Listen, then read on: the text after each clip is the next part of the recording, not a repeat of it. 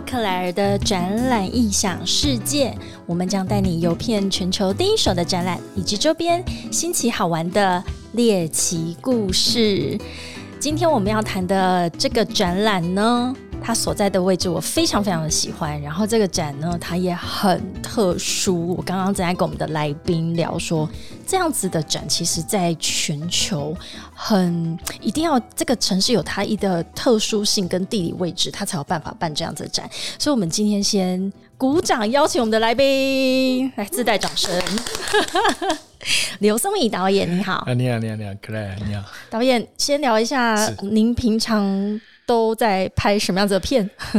其实，因为毕竟从业二十几年了，所以其实就是大大小小的片都有接触过，也都拍过。对，不过大部分就是主要是在一些商业影片啊，尤其是针对一些企业的宣传片、简介，或者是一些企业上市柜的影片，甚至是一些。企业海外展览这些大大小小都有，那当然也有近期在从事一些纪录片呢。是，对对。那前几年也开始跟国际频道 Discovery 合作这样子。哇，天哪，有一种上山下海的感觉。如果是 Discovery，就是要上山下海，没错没错。但是呃，今天邀请刘导演来跟我们谈的这个展呢，我先揭晓一下，它是。跟游艇相关，所以这个就是一个游艇展，然后位在于美国的迈阿密。所以刚刚我觉得导演有先帮我们开场一下，就是你是自己想去这个展，还是什么样子的因缘际会之下去到这个地方？去这个展也十几年前的啦。嗯哼，那当初是这个企业刚好可能是他们想要上市柜，是那刚好所以上这个需要。拍个影片，那当然这除了他们主要目的上市柜之外，这个片子也可以拿来当他们公司的形象影片用。OK，是。但是你说的这个企业，应该说您的业主当初的这个业主，他跟游艇有什么相关啊？他们就是做这个这个游艇里面蛮核心的，就是它那个螺旋桨。哦，一个很重要的零组件。对对对，因为其实那个螺旋桨你要。做得好，它的比如说，因为其实你要带动游艇是就是需要下面那个那个动力，对对对对，所以那你那个动力在水面下，你要能带动这么大这么重的游艇，那个旋转可能那些的呃力学啊，还有还有那些什么应力什么之类的，都要设计的很好，才有办法。精准。对对对对对对，那再加上说，那其实他们虽然是做这个游艇的零组件，那大部分。都还是外销为主，毕竟这些游艇都还是欧美的。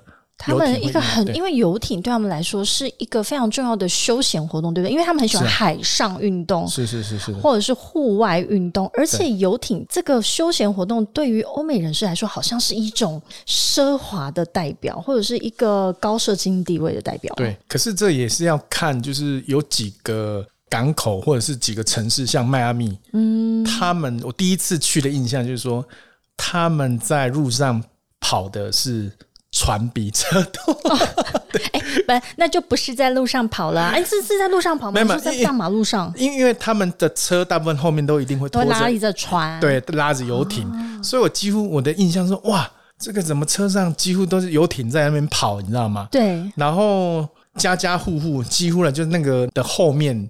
就是可以直接就有一条小船，就直接开了就走了。有这个画面好棒哦！所以就是每个人家里不只要有停车场，要不不不只要有车库，你还有船库。对对，还要传播就对了。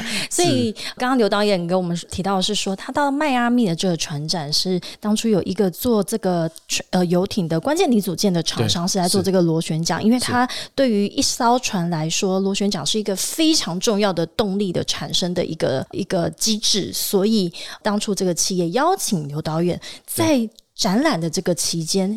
到那边去做他们企业甚至是产品或者是参展的一个拍摄，对，没错。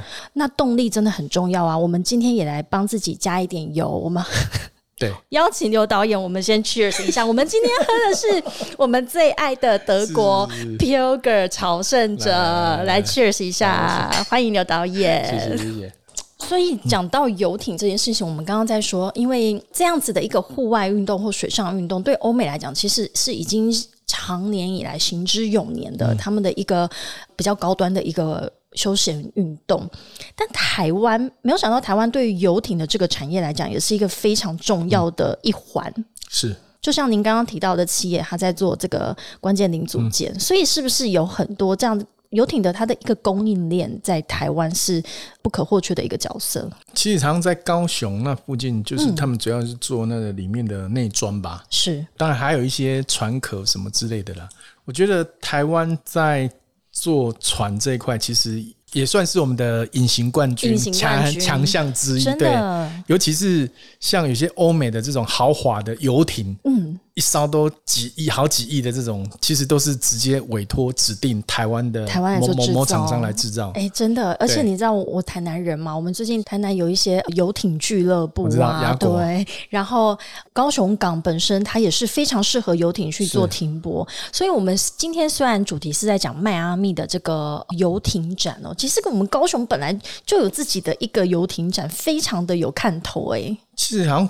这一两年，我其实我也看到一些新闻，就是说在高雄，好像他们其实有开放几个码头，是可以就是比较商用的，载着可能你可以，比如去那边旅游，那也有一个可能没几个小时的行程，就可以带着你出去环绕着高雄港之类的。那他们的。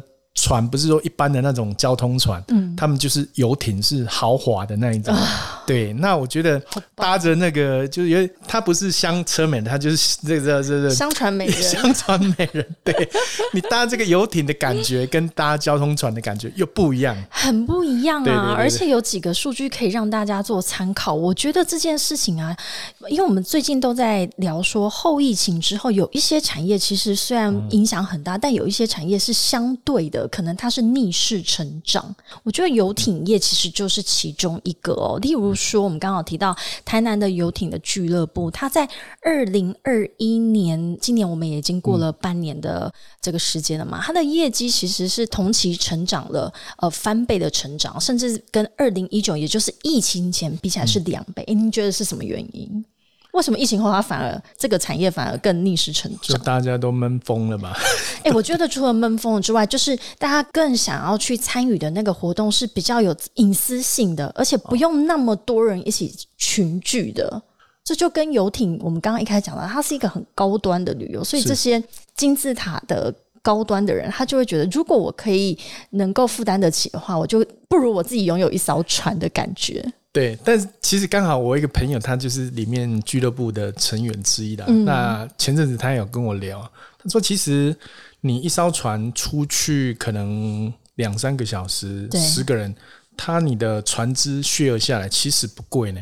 真的？对啊，其实可能跟贫穷限制我的想象，可能跟你搭一趟高铁台北来回还有早，可能的。对对对对，就是真的很棒。就是可是你就是要有。个数量的同伴，对，哎，旅伴去 share 这一艘船，就是出船，它一定要有一个基本的费用。对对对对对对对。那我觉得那是很棒的。你看，就是搭着这个豪华的这个游艇在那边开着，呃，喝着酒，而且这样子是不是完全就跟我们 就没有受到什么户外几人的影响？因为它完全是纯户外，还在海上，对不对？户外啊。对啊，因为在游艇就是整个就在海上了，它就是一个户外活动啊。有啦三级还是户外私人，你别没有超过。对，那我们现在因为降到二级了之后，我觉得现在这样子好像就会好很多。对，所以没有想到台湾竟然有游艇王国之称诶！这几年啊，只是我们自己并没有很习惯这样子的一个休闲活动，但是台湾却是游艇这个产业占外销订单啊，台湾竟然是亚洲第一。嗯。所以那时候的这个企业应该也是大手笔的把您的整个团队给请过去。因为其实就是说，他们做这个螺旋桨，那主要就是外销。那其实你的螺旋桨的好坏跟它的独特的优点，其实有时候你是要经过你的厂商去帮你去可能做验证，对，证言一下，说到底它的这个产品好在哪里。嗯，那。甚至是他们的服务啦之类的，所以就是说，我们去一趟，除了说拍这个展之外，其实很多时候也是去那边去拜访他的厂商，那也请他厂商露脸拍一下来帮忙讲一下这个话，这样子。所以就是说，并不是单纯只是去那边拍他参展的样子，或者是他产品在那边 demo，或者是螺旋桨摆放在那边。更重要的其实是您的业主他的。国外的买主，他的客户怎么去形容这间企业？对，或者是他们长期来的合作模式，或者是他说：“哦，这个螺旋桨放在我的船里面，实在是太优秀了。”是，类似这样子。对对对对。所以，他其实就是透过您的影片去呈现出他的企业形象跟品质。对，那我觉得这个是必须得要出击去。嗯，我们那次拍，可能搞不好也有七八个以上。什么东西七八个哦，受访者，我以为你们出去七八个人，不要吓死我。没有，我们拍摄团队就四个，然后他们那边有一个特助跟他的千金 跟着去，就六人。我们那时候六太多，对对对对对对。然后，所以但是摄影团队就必须一定要到四个人，因为因为十几年前的那个摄影器材是不是跟现在不太一样？对对对对对，那那时候还是跟电视台一样，是很大型的、很重的，连脚架都是啊。你那个要怎么运输啊？就是一样，就空运，就跟着呃，你们搭飞机过去，但不会很担心会碰撞会坏掉吗？摄影机是都一直跟在我们上面的，那当然很多东西就是要减配的了。嗯，对啊。所以到现场的话，其实那我可以想象，那应该是一个很大的体力的负担。是啊，因为。就我们以前在自己到国外参展的时候，我已经把身上的配备减到最轻。其实我不需要扛任何的器材，我都已经走到觉得自己快去掉半条命。那你们扛的那些，怎么有办法在那么大的展馆里面去做移动啊？就工作，工作。其实我觉得那次去迈阿密，我觉得算还好了，毕竟也第一次去，所以都是很新鲜的，对，然后很好奇的那。当然，首要还是把工作做好、拍好。但是这沿路这很新奇，比如说哇，怎么这个路上的船比车多啊？是。然后美亚是不是都穿很少？是不是都穿比基尼而已？沙滩呐，沙滩的都对，海边的都是。那就其实那一次也是我第一次去到美国，嗯，所以就是一切都很新奇，都很新奇，所以你就觉得不会觉得累。而且还有时差的关系啦。哎，对耶，其实到美，我每次觉得最难调时差的就是去美洲。我去欧洲还好，去美洲我真的就是要经历大概一个礼拜的那种日夜颠倒。是啊，好不舒服。但是你们一到就马上上场了。对我，我那时候真的还有印象，就是一去那也是时差，应该哎，我他是东岸，东岸吧是呃东岸十几个小时，对，也是十几个小时。嗯，对，然后。一到我好像印象中是五六点那个早上早上五六点，结果哦一到那边说啊。就吃个麦当劳什么简单，然后车就载去啊，直接上直接上工啊，直接上工哎，然 后就直接拉去拉去那个海边那个海滩，他们那个展场那边的，因为刚好那个时间点就是这样。也是啊，你早上五六点到，赶快就梳洗一下，也没有梳洗啊，就去就去早餐就去接就去了，没有就吃个早餐麦当劳。对，不过那时候还是可以，还是觉得哎还盯得住，你知道吗？对，然后但是慢慢的到中午之后就啊，怎么那个。开始没电了，开始没电了，因为其实这就是我们跟这么多的参展的，无论是我们的客户啊，或者是我们的工作人员也好，参展这件事情到海外参展这件事，就是让人家又爱又恨。对你到一个地方，你就是很新奇，以及你在展览馆里面可以看到很多好玩的、最新的呃产品服务，然后那边那里面的人也都会让你觉得哇，这个世界各地来的人，但是你真的要有。很好的体力，对。然后有时候好像到半夜两三点就自己就突然就睡睡不着了，睡不着不知道在干嘛了。然后但是你也是只能继续撑啊。那那反正睡不着就也只好跟同事在那边瞎聊聊到。那你要同事刚好也跟你一样睡不着，那两个就都都都一样啊。那个那个时差是大家差不多一样，可能也是要到两三天后才比较。适应，然后就差不多展会就要结束了。哎，对对对，然后就也差不多要回程了。差不多，差不多。对对，所以 这就是参展，大家其实在这个生理上面也都要非常能够调试的部分。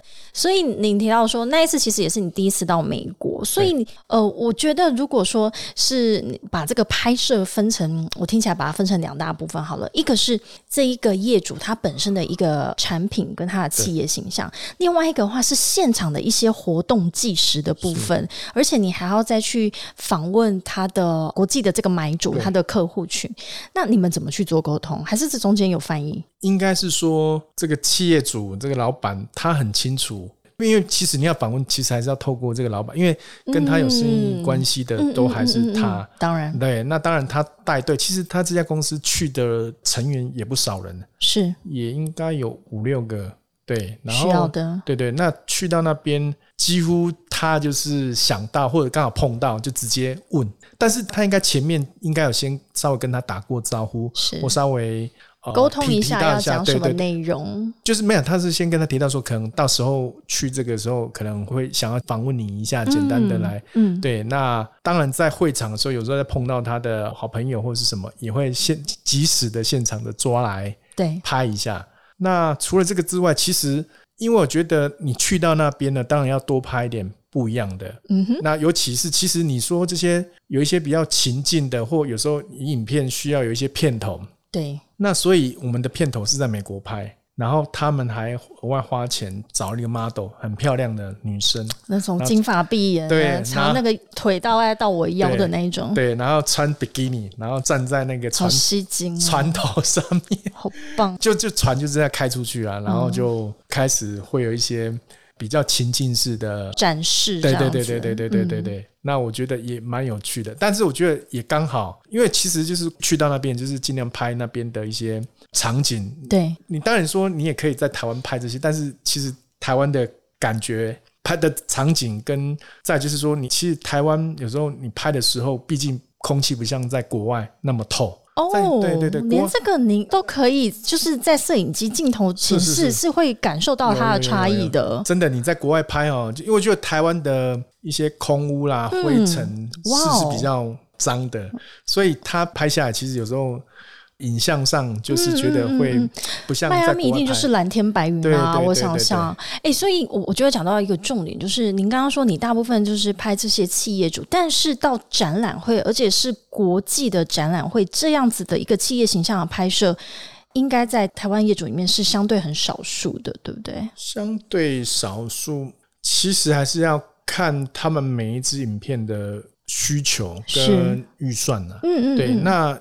像我说之前也有拍过那种光客户他们去法国，只为了拍他们在欧洲的跟客户洽谈的样子，开会然后拜访这样子。但也不是去参展，他只是单纯就是他必须去那边跑客户，到客户的公司里面去做亲自的面对面的拜访。对对对，就出了一个团队去，是简单的啦。去法国那一次就两。我跟我们的 老板这样子简单的器材，因为后来就是设备不需要那么大了，对，那我们就更简易的。那我觉得去到法国拍这些画面，除了拍他们拜访之后，我们空档也是帮他们拍一些在法国的一些地标啦，哦，让影片的国际感更重一点。OK，哎，因为其实这间企业他们除了在台湾，然后在中国上海、广州、马来西亚。可是他们有一半的客户也是在欧洲啊，对，所以他还想说有一些欧洲的露出的影像的画面。让他更有一个国际的能见度，就对了。但我想要请问，就是这样子，在愿意雇佣一个团队，然后跟着这个参展商到海外去参展，去捕捉现场的这些记录，然后把它作为一个企业形象的影片，跟其实我们大部分现在的参展商，他们都是选择说啊，我现在台湾拍，来我的公司，或是来我的厂房，我们来拍我的这个产品的制成也好啊，产线啊，你觉得这两种？情境的拍摄出来的差异，嗯，在哪里？当然，差异最大的差还是在预算上啦。就是如果说，如果你希望你的影片的丰富度，嗯，能更更多元，哎，更多元，那不要只是限于就是你工厂，然后机台产品之类的，对。因为其实这种东西你看多了，有时候也会比较单调一点。那你觉得会在展场的那一个人来人往啊，或者是说人跟人之间的那个互动的那个丰富性，真的就是会比说你单纯只是去拍一个企业，或者是由去专访这个创办人，由他来讲公司的企业理念，这两种的这个拍摄手法其实很不一样。是啊。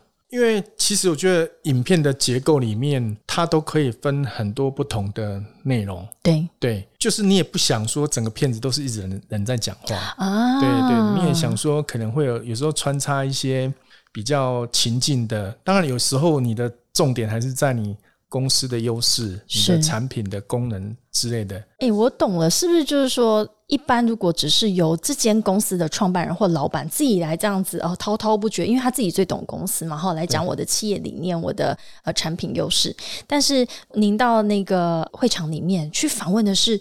业主的客户，对由他们来讲，他们对这个企业的看法，其实这一支形象影片的内容会更有说服力，是吗？是肯定的，对，嗯因为毕竟你自己讲的不准，别人讲还是啊对对对，还是要经由第三方来帮你证言。真的对，所以我们再拉回来讲迈阿密船长。哎、我个人其实是有去过一次迈阿密，而且我去的时候就是。因为要去坐游轮，然后所以迈阿密港本身就是一个全球非常重要的一个游艇的一个停靠站，那个港真的是非常非常的大。哎、这次真的是要谢谢刘导演，他如果没有来分享这个经验的话，我没有这个机会去看一下这个展的一些相关的资料。例如说，它竟然已经是第五十一届的展览。通常这种超过四十年、五十年的展览都是全球知名的那个展哦。因为展它除了规模要大，它另外一个指标就是就是它要能够很长寿，嗯，不够长寿就代表这个产业可能不太行。对，哦，所以这个船展，呃我相信它应该接下来还是会屹立不摇。所以它从一九六九年就开始一直举办到现在有第五十一届。那我们刚刚有提到说啊，全球有几个城市，或者是讲这种海港城市好了，他们都有这种很代表性的这个游艇或者是船展。你觉得我们不要看资料，你觉得有哪些城市？如果说它要像迈阿密一样，要有这么大的腹地，然后它要有天然的地理位置，诶，而且天气也很重要，诶，是对，迈阿密应该就是四季如是四季有到如下吗？差不多。应该天，反正就是蓝天白云的这样子的天气，可以随时出海的，可以出港的。你自己在印象中，你觉得还有什么城市是有可能举办这样子的展览？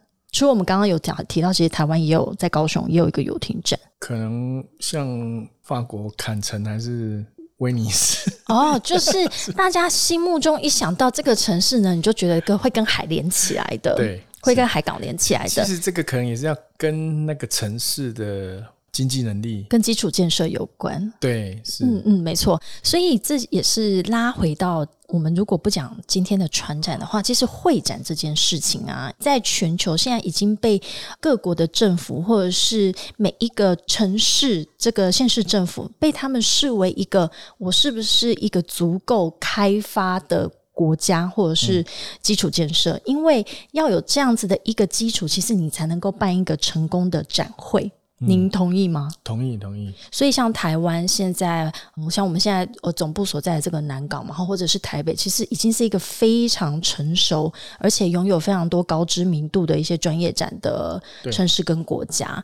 所以我们刚刚提到的这个船展呢，跟我们的听众分享一下，其实还有几个非常也是历史悠久，而且一讲你就会说哦，原来是在这里，然后你也不会觉得太意外。嗯，例如，如果我们迈阿密是在美国的话，在美洲，那在欧洲就是位于刚刚刘导演是有说，哎、可能类似像坎城、威尼斯这种，好像跟海有关系，但我们忽略了一个国家，就是很会欧洲啦，哦，荷兰。荷兰啊，它很会填海造地，对，所以它的这整个跟海相关的这些产业的发展也是非常蓬勃。所以当然就是在荷兰的阿姆斯特丹，它也有一个船舶游艇的设备展。诶，这个展。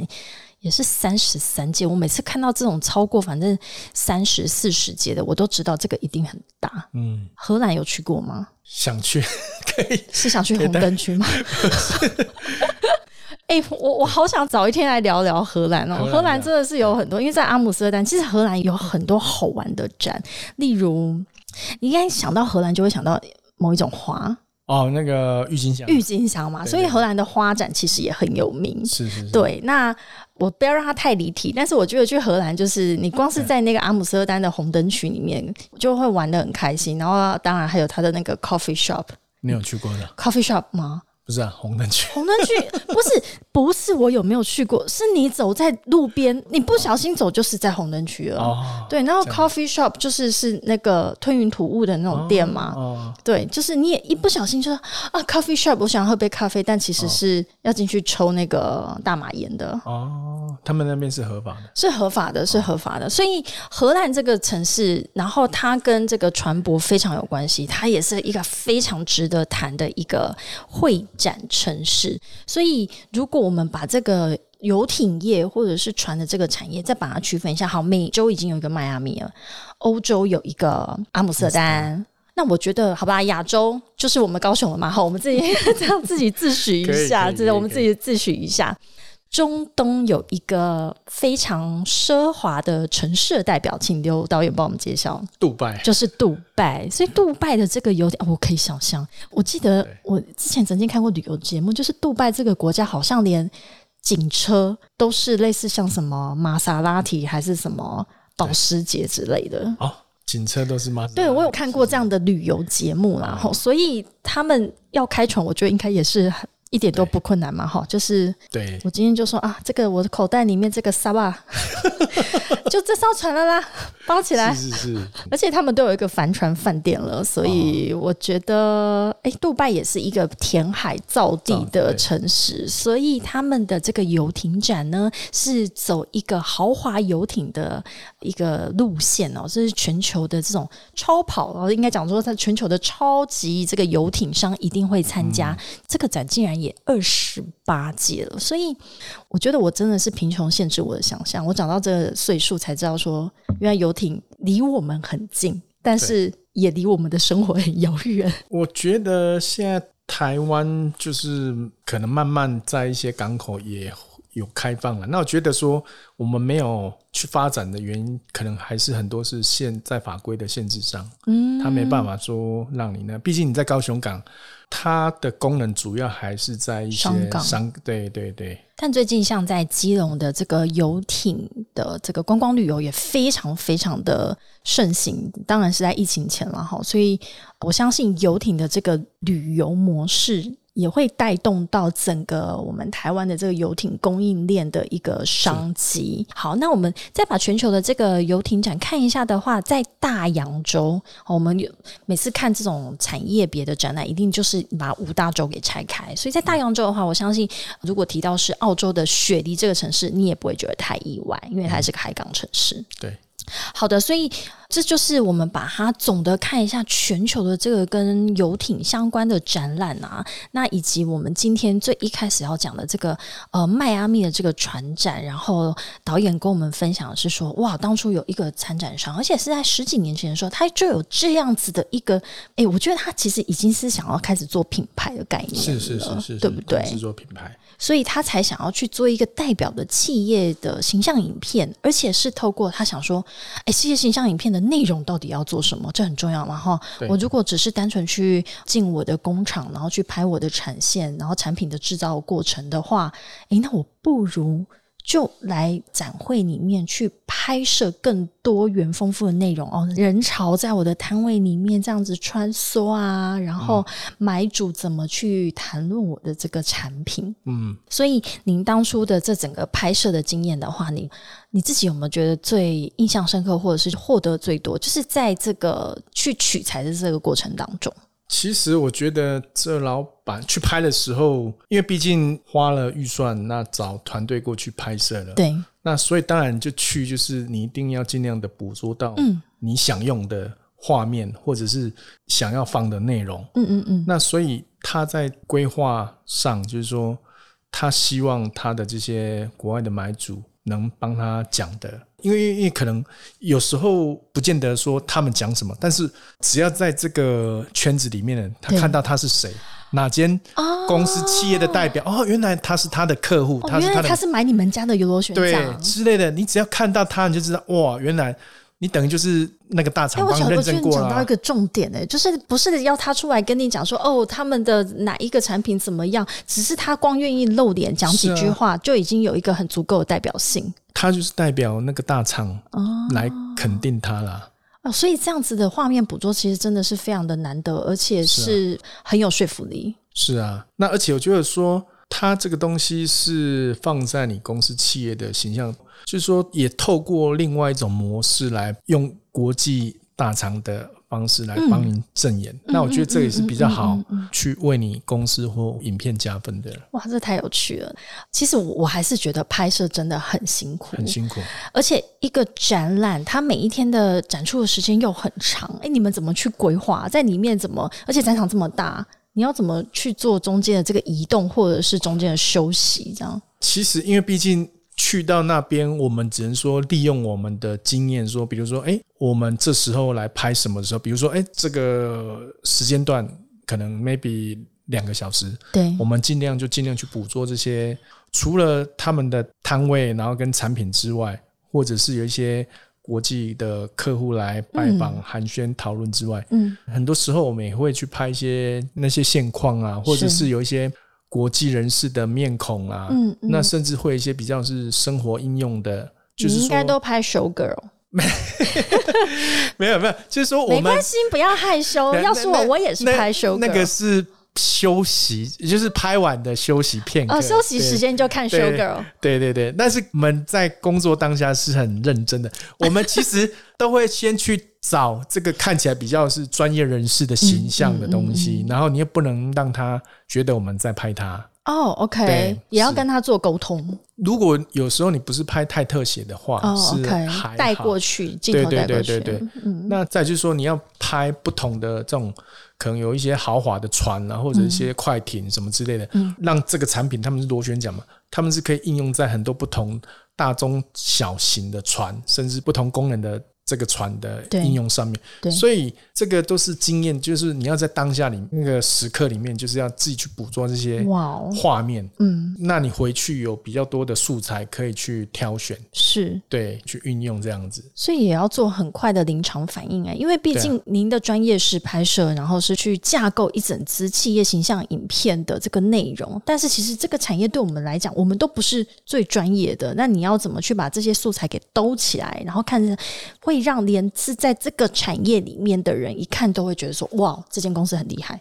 那这个其实就是在前面脚本的沟通的时候，就是说你要知道这个影片要达成什么样的目的。嗯，对，当然你自己也会去做功课的去研究。嗯，那再加上说，可能第一你也是第一次去的，，对很多东西你也没办法安排，更何况那些都是老外的面孔。对，那你的时间很有限，你也不是说呃我什么都拍，不可能。对，因为你的拍其实还是要能用，或者是好看。嗯嗯，对，那对这支片是会用，不是拍了一些拉里拉渣，那用不到，那也是白拍了，你知道？更何况我们早期去拍的时候，那个袋子还是那种 digital b a 不是像我们现在记忆卡这样对那么轻轻的一片那个而且那一去带都要带个十。你们要带几卷吗？还是对啊几，带十卷、二十卷去，那你至少带个二十卷，你也怕中间掉了干嘛什么对东东的，对，所以你也怕不够用啊，你知道？所以你都都会多带，你光扛那个你也是。哎、有没有觉得现在的摄影师很幸福？我觉得科技就是这样，科技就是不停的在演进，然后让人有更便利的工具来使嗯用。嗯嗯，对。所以你可以想象，如果说现在我们的实体展览开放了，大家又开始，呃因为现在参展商其实他们都已经等不及，很想要出去参展的话，这样子的再有一次到国外去拍摄的团队，是不是相较于十几年前比起来，已经这个成本跟预算上面已经可以 cost down 很多？在一些器材设备上肯定是的，嗯。可是可能出国可能比较重的还是在交人力上面，交通、机票、食宿。哦，可是其实对我来说，我觉得那都是反正不是主要的成本，因为其实如果你拍到好的内容，嗯好的画面，这个东西不是你在台湾能拍得出来的，嗯不是你用一些素材呢。那更何况是你访问到了是国际大厂的客户帮你那个，对啊，那其实你只要随便给一家你的客户看到了，做成一笔订单，其实这个东西就回来了。就就完全是什么食宿，你每一餐你想要吃什么乌鱼子啊，不是乌鱼子，那个叫什么 鱼子酱，我都给你。对，所以我觉得。除了今天刘导演跟我们分享说是去到一个国际的会展去拍一个企业形象之外，我觉得刚好这个产业也让我们去更有画面，知道说你到这样子的一个国度、这个城市，那因为它是游艇，所以它在本身的展出上面就非常的特别。对，它是在一个这个产品可能就已经在港边，所以你要去体验的时候，其实是你要到出出海去，然后去体验。所以这个画面捕捉回来，比起说。我们现在想象，如果这个螺旋桨，我们拍的是在厂房里面，螺旋桨怎么被刀削出来的啊？哈，怎么经过这个产线，怎么做出一个螺旋桨？哎，这个感受真的差太多了。其实还有另外一点，就是说，其实你看，你去到一个展，这里面国际的厂商就几，搞不好上百家了。是，更何况这些来参访，搞不好就好几千人来这边。那你在台湾，你再怎么塞，再怎么安排？都没有这么多灵验，对，再是你船你能钓几只来？没错，对啊，你随便一拍，人家那个豪华的好几亿的船就摆在那边，你随便拍都是。是，对。所以刚刚刘导演提到，其实这个迈阿密船展啊，它每年参加厂商平均这几年下来是一千一。百家参观的人数是九万七千人，所以达到十万人左右。所以您讲到一个大重点，我要怎么去 C 才能有这么多的灵验，也非常的困难。对啊，光你那些船，而且有些还是更新的。对，所以你还是得去那边拍才那个。当然，我觉得现在还一种就是说，可能现在很多工具也方便，你可能你可以手机拍什么。嗯哼。但是基本上，我觉得毕竟还不是到很专业的。因为其实有时候我们近几年来也是会有一些遇到一些客户，他们自己拿手机可能在国外拍，可是说真的，你可能你给我十个画面，我可能顶多一个画面能用，嗯嗯，对。但是其实你出了一组团队出去，嗯，我们至少能帮你拍个。你们的十倍的画面，而且这画面都还是好的、能用的。嗯嗯，那这些东西都是其实也都是公司的资产跟当下的记录。它后续其实还可以用更多这个画面去做更多不同种的内容。对啊，其实如果说我觉得现在就是说要出国参展做一些画面的拍摄，其实我觉得都可以很可以规划很多不同的内容，那一次出去多就可以一次捕捉回来。对对对对对对对。哎，这真的很棒哎！所以，我因为我我真的很少有遇到参展商，他们是愿意从台湾带一个摄影团队到国外去，整个捕捉他们的这个参展的现场的实况，然后甚至把它做成一个企业品牌形象的一个概念的内容的呈现。所以我想要请问您啊，这一年多，快接近两年了，再再下去，我真的是都要 say go 了。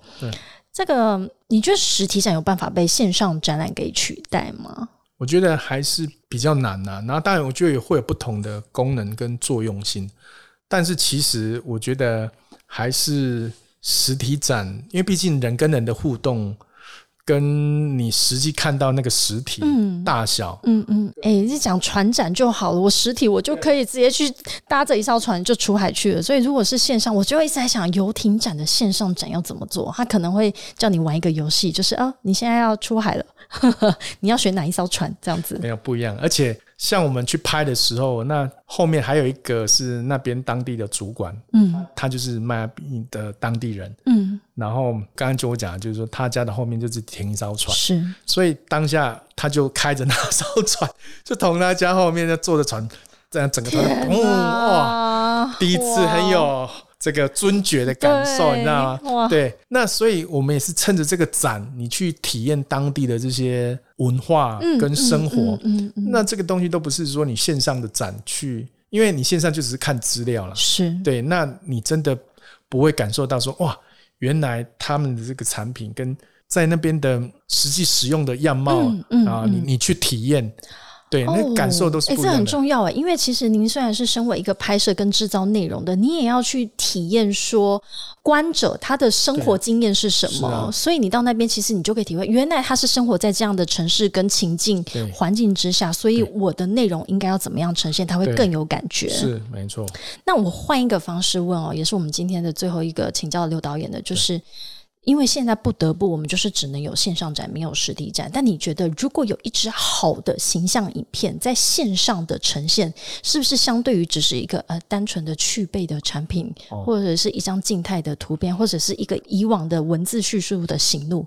你觉得这样子的差异在哪里？肯定的啊，现在是个影音的时代，嗯，尤其又是来到了五 G，嗯，对。那其实，更何况现在大家随时随地人手一机，你可能在移动的过程，大家其实现在的时间都是很碎片化的啦。对，你要去好好的阅读一些文字什么东西，还不如是直接点个手机的影片，嗯，一两分钟，你看到这些画面很吸引你，甚至很快的就能让你认识到。截取到一些重点、优势什么的，对对啊，我觉得这是。不是那种文字可以去比较，真的也不是文字，而且也现在其实我觉得也不是单一张图片都是无法跟一支影片去做一个比拟了。对，最后请教导演哦，如果说我们的这个参展商，因为现在已经在第三季快要迈入第四季，可能如果幸运的话，希望明年的实体展真的可以回来。如果他现在在这短短的时间之内，想要做一支企业形象影片，就是让人家印象深刻，对这个企业很有。很好奇，想要多了解你的产品的话，这种企业形象的概念性影片，你会建议大概多长的一个时间呢？我都觉得大概是两到三分钟啊。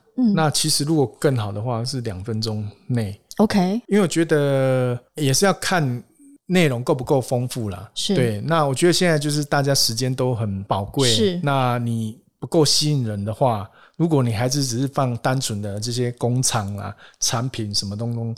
这些的确搞不好看个三十秒就想先关掉跳出去。对，但是我觉得影片的功能好，就是因为毕竟它就是影音、图文、音乐、音效、嗯，动画，嗯，那甚至是很多是您在您可能是用你去解说，因为有些功能性是你你需要借由动画去辅助说明，甚至是借由一些媒体的特性。你才能去放大这些你想要让人家了解的部分，是，所以这个东西就是影音的特性，所以，嗯嗯，就是必须得借由这样的一个工具，让公司或者是你你想推的产品更容易被看见。哇，我觉得这个就是为什么我我就很想要请刘导演来帮我们分享这一段，因为。我觉得有这样子的一个视野，以及更想要拓展你的这个商机的话，当然会展一直是大家常年以来的一个非常重要的平台。嗯，但是你在这样子的平台之上，因应现在新的科技以及这样的一个时代背景之下，还有什么你可以再加值再多一点点？其实就会让你的这个展出的成效整个变得更有效益。因为都出去一次，你就希望它很有效益嘛，对不对？好，所以。我们再一次谢谢刘导演今天的这个分享。我们今天的是谈到他当初远到那个迈阿密的这个游艇展、船展去做企业形象的影音的拍摄。是是是。之后非常希望跟柳导演在海外可以碰面，我们一起在那边 一起捕捉一下其他的产业边，因为我觉得台湾有太多这样子的隐形冠军，其实他们在海外这样子的身影跟展出的这个内容是很值得被记录下来的。对，没错。好，我们再一次谢谢刘导演，那也邀请我们所有的听众，每个礼拜五记得准时收听克莱尔的展览《异想世界》，在 Apple Podcast、Spotify、KKBox、Google Podcast 以及 Sound On 记得分享、订阅、按五颗星。我们下一次再邀请刘导演喽。好，谢谢，谢谢你。好，拜拜。